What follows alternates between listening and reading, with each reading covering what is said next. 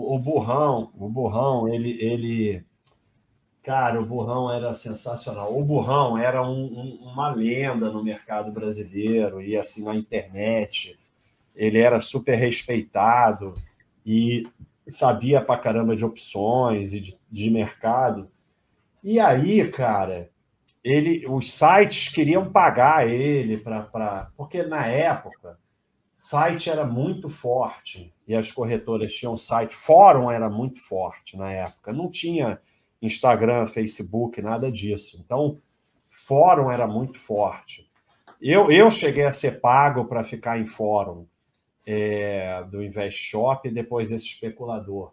Então, as pessoas pagavam as pessoas para frequentar o fórum, porque isso chamava é, mais gente e as corretoras tinham fórum e acabava virando é, cliente da corretora. E aí o burrão, ele conheceu a Baixa.com e ele falou: não, eu vou ficar aqui com esses meninos. E assim, ele prestigiou a gente pra caramba, foi sensacional. É, ele participava mesmo, no, e, e, isso trazia gente para o site. Entendi. Porque o Borrão era muito famoso. Eu pensei que ele era só usuário, então ele era alguém do mercado, então.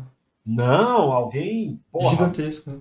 Gigante no mercado e gigante na comunidade de internet de mercado. E, e, é que vocês não entendem bem, porque era a rede social da época, eram os fóruns, não tinha Facebook, Instagram, nem Orkut tinha. Então, o, o Burrão ele foi muito importante para o site e era um cara sensacional. Mas, infelizmente, ele faleceu.